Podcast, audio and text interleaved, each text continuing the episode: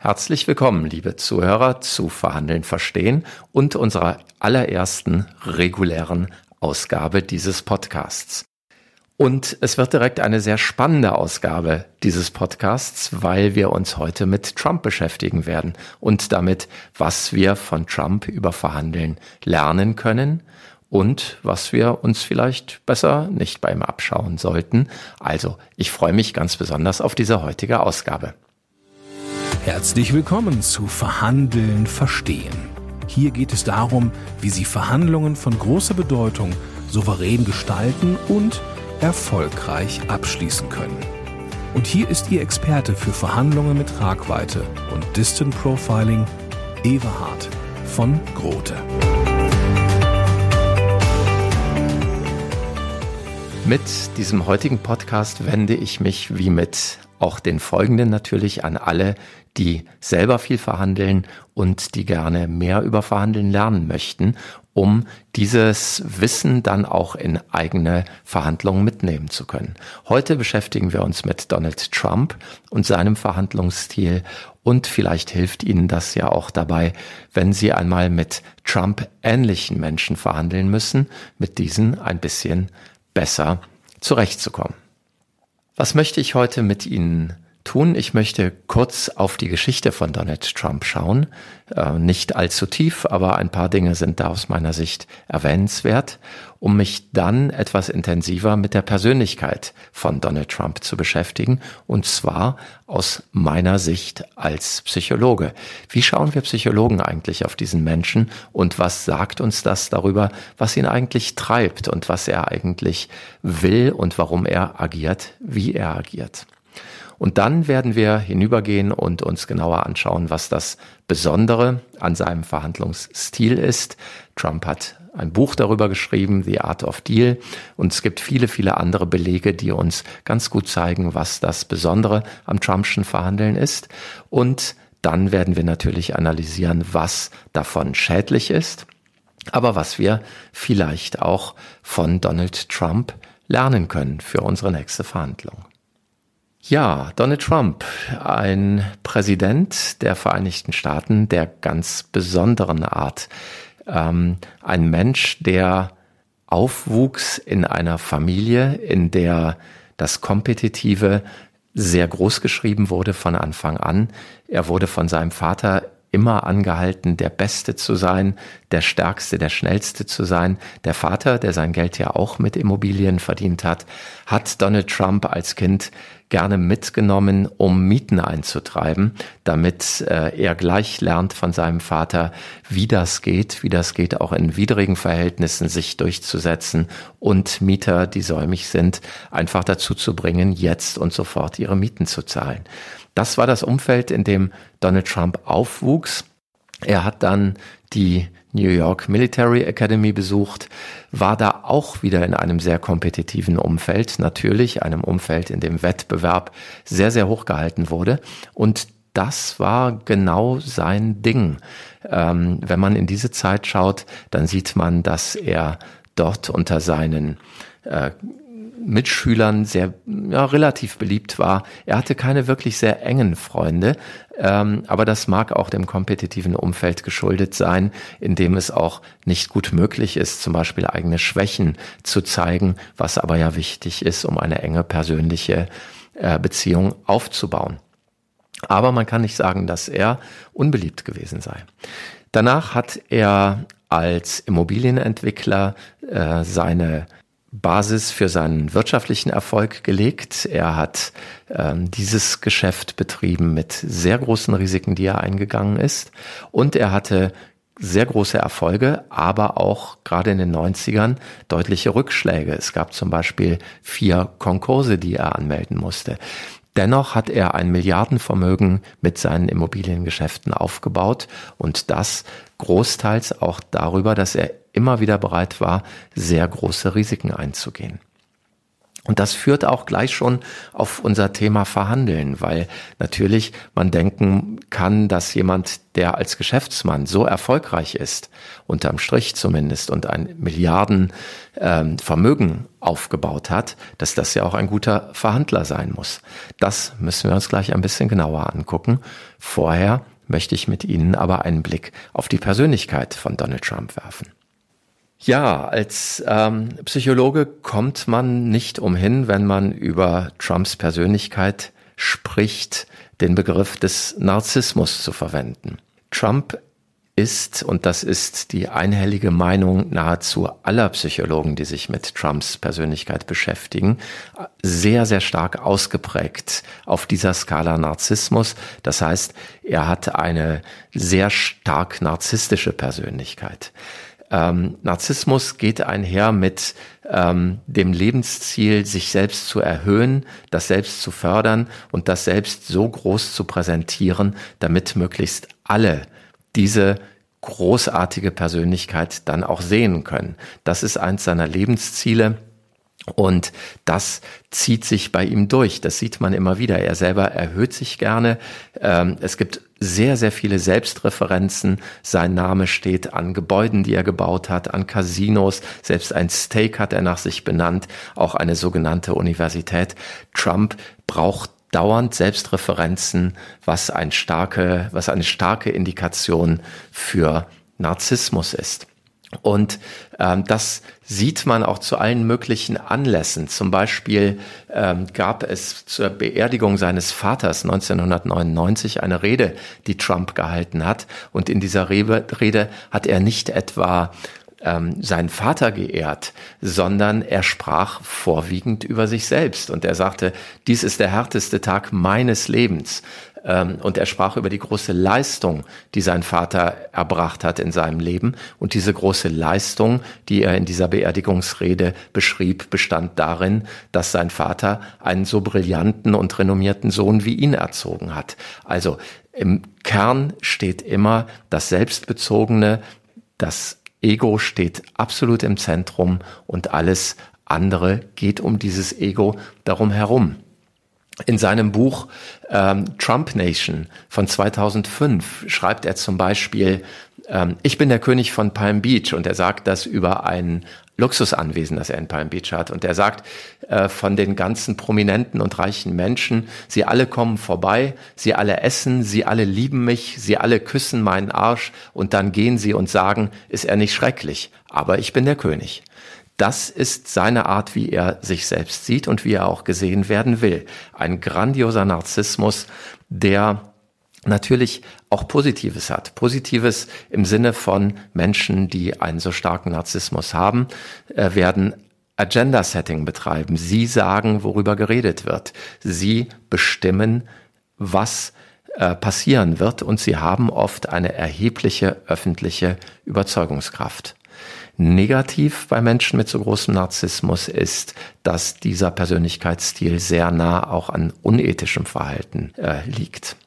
Was ist noch bestimmt für Trump? Er ist sehr extrem extrovertiert. Menschen, die so extrovertiert sind, sind unruhige Geister. Er kommt mit sehr, sehr wenig Schlaf aus. Er ist immer in einem Action-Modus. Er muss immer mit anderen kommunizieren. Er muss immer seine Dinge voranbringen.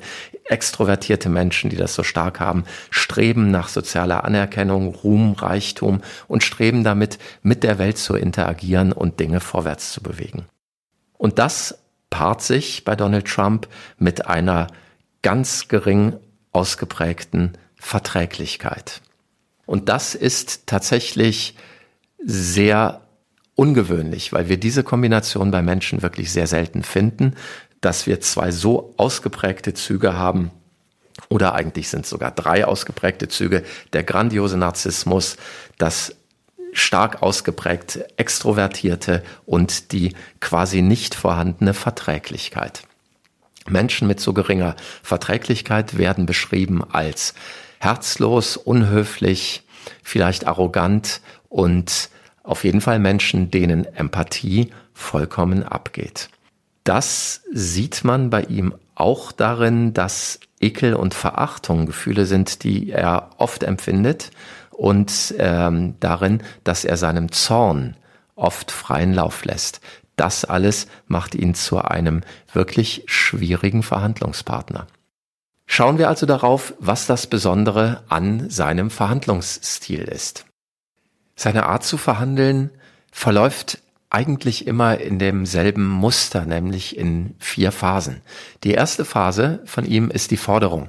Und ganz so, wie er es in seinem Buch The Art of Deal beschreibt, rät er eben dazu, hoch zu zielen, groß zu denken und sehr extreme Forderungen aufzustellen.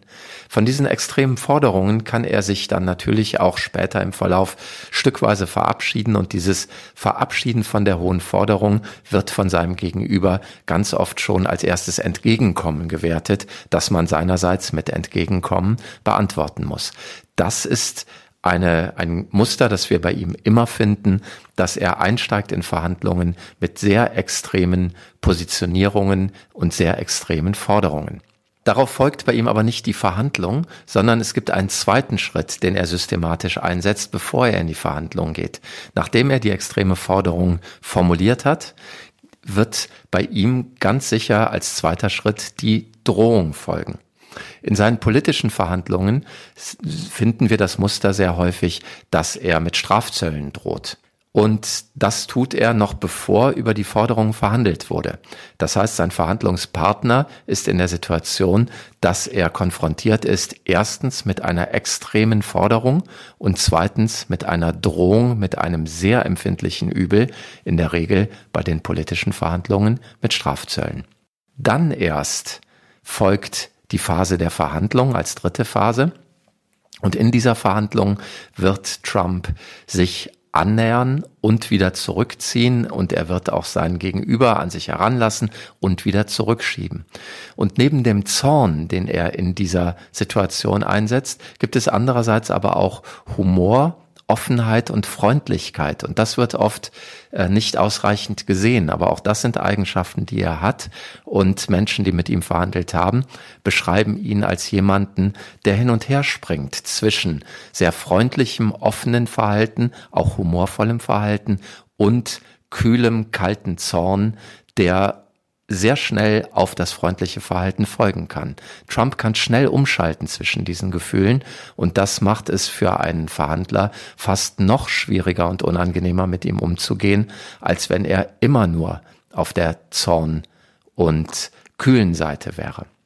Das ist die Phase der Verhandlung und wichtig ist auch zu wissen, dass Trump eine große ähm, Vorliebe für Einzelverhandlungen hat. Also er mag es, mit dem Entscheider auf der jeweils anderen Seite one-on-one -on -one zu verhandeln, keine großen Teams, die komplizierte Dinge miteinander besprechen, sondern er liebt das Spitzengespräch, er liebt den Kontakt zu diesem Menschen, der auf der anderen Seite steht und entscheiden kann. Und er mag es, in diesem Spitzengespräch selber seine äh, Strategie durchzuziehen und das Gegenüber zu drängen, zu drängen und nochmal zu drängen, bis am Ende dann eine der drei möglichen Lösungen steht, nämlich entweder eine Einigung oder ein Vertagen oder ein weiter Eskalieren. Mit dieser Art des Verhandelns hat er durchaus einige Erfolge vorzuweisen.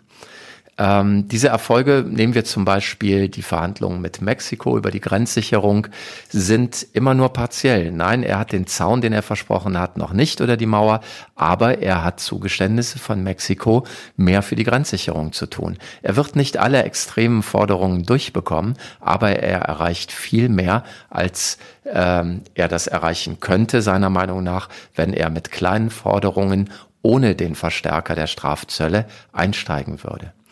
Selbst bei dem NAFTA-Folgeabkommen, das er mit Mexiko und Kanada geschlossen hat, hat er durchaus einige beachtliche Erfolge erzielt. Und sein Make America Great Again ist sein Programm und das verfolgt er mit dieser Art zu verhandeln. Extreme Forderungen, dann Drohung, dann verhandeln und dann vielleicht Einigung oder Vertagen oder weitere Eskalation. Das ist sein ganz besonderer Verhandlungsstil. Was ist schädlich an diesem Verhandlungsstil? Natürlich ist dieser Verhandlungsstil ein Verhandlungsstil, den er quasi mitgebracht hat aus seiner Businesszeit. Und als Immobilienentwickler bestanden seine Verhandlungen oft in der Situation, dass er quasi einmalige Verhandlungen zu führen hatte, um ein Grundstück zu kaufen, um eine Immobilie zu erwerben, die er dann entwickeln konnte, was auch immer. Das heißt, hier geht es um Kauf- und Verkaufverhandlungen und um häufig einmalige Verhandlungen. Und dieser Verhandlungsstil mit extremen Forderungen, mit Drohungen, äh, dieser Verhandlungsstil ist effektiv bei einmaligen Verhandlungen. In der Politik haben wir es aber natürlich mit wiederkehrenden Verhandlungen zu tun. Und äh, diese wiederkehrenden Verhandlungen brauchen so etwas wie Vertrauen.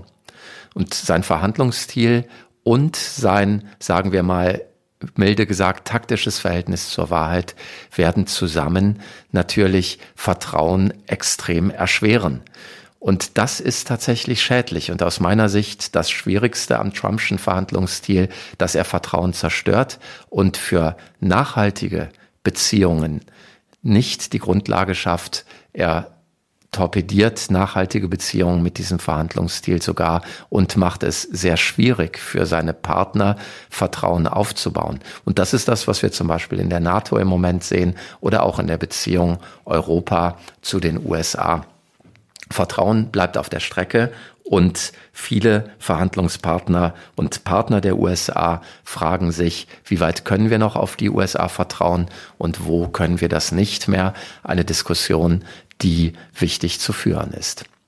Er ist stark bei seinen Forderungen, aber unzuverlässig bei seinen Angeboten und das macht genau dieses Vertrauen nochmal schwieriger. Und das sind die beiden Kernpunkte, die ich für wirklich sehr schädlich bei seinem Verhandlungsstil benennen möchte. Was können wir denn vielleicht auch von Trump lernen? Trump ist am Verhandlungstisch sehr dominant und in Phasen zugewandt freundlich und in anderen Phasen ausgesprochen respektlos. Was wir lernen können von ihm ist, dass in einmaligen Verhandlungen ein dominantes Auftreten durchaus erfolgreich sein kann. Es könnte aber, und das sagt uns die Forschung zu dem Thema, noch erfolgreicher sein, wenn er die respektlose Seite weglassen würde dominant aufzutreten, durchaus hoch zu zielen und groß zu denken, ist per se kein Fehler in Verhandlungen, sondern ist per se erstmal etwas, das gute Ergebnisse durchaus möglich macht. Allerdings neigen Menschen, die sehr dominant auftreten, dazu, auch sehr ich-bezogen zu verhandeln und am Verhandlungstisch zu denken. Die Lösung liegt aber bei vielen komplexen Verhandlungen eher darin, ein gutes Verständnis für sein Gegenüber zu entwickeln und genau zu wissen, was ich fordern kann und was ich auch geben kann, um meinem Gegenüber zu ermöglichen, mir meine Forderung zu geben. Und an der Stelle ist der Trumpsche Verhandlungsstil zu schwach. Das ist aber etwas, was wir vor allen Dingen bei wiederkehrenden Verhandlungen benötigen. Bei einmaligen Verhandlungen kann ein sehr dominantes Auftreten durchaus sehr, sehr hilfreich sein, um hochgesteckte Ziele dann auch erreichen zu können. Wie sollten wir denn nun umgehen mit jemandem, der verhandelt wie Trump? Ich glaube, dass die Strategie, die die Europäische Union, die Jean-Claude Juncker gefahren ist, um die Strafzölle gegen PKWs aus Europa abzuwehren, genau die richtige ist. Die Strategie bezeichnet man als Tit for Tat, also auf eine harte Drohung folgt eine harte Gegendrohung. Und das wird dann aber mit dosierten Signalen in Richtung Kooperation unterlegt. Also es folgt nicht einfach nur die Gegendrohung, dann wären wir in einer Eskalation, sondern es folgt eine klare und glaubhafte Gegendrohung, die Juncker deshalb vermitteln konnte, weil Europa in dieser Frage sehr geeint hinter ihm stand.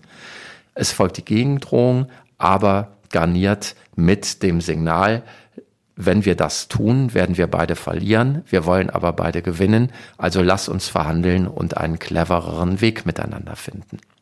Das ist der Weg Tit for Tat, wie wir mit Menschen, die so wie Trump am Verhandlungstisch auftreten, umgehen können. Ja, liebe Hörer, das war der erste Podcast von Verhandeln verstehen. Ich freue mich sehr, dass Sie dabei gewesen sind und bis zum Schluss dabei geblieben sind. Ich hoffe, es war interessant für Sie und ich würde mich sehr freuen, wenn Sie auf unserer Seite verhandeln-verstehen.de sich eintragen würden in unsere Liste, um über weitere Dinge informiert zu werden, die wir so planen. Und wenn Sie mir ein Feedback geben würden, gerade für die ersten Folgen ist dieses Feedback für mich ganz, ganz wichtig, um den Podcast noch besser auf das zuschneiden zu können, was Sie denn gerne von mir hören möchten. Also verhandeln-verstehen.de ist die Seite und ich freue mich sehr auf Ihre Kommentare und tschüss bis zum nächsten Mal.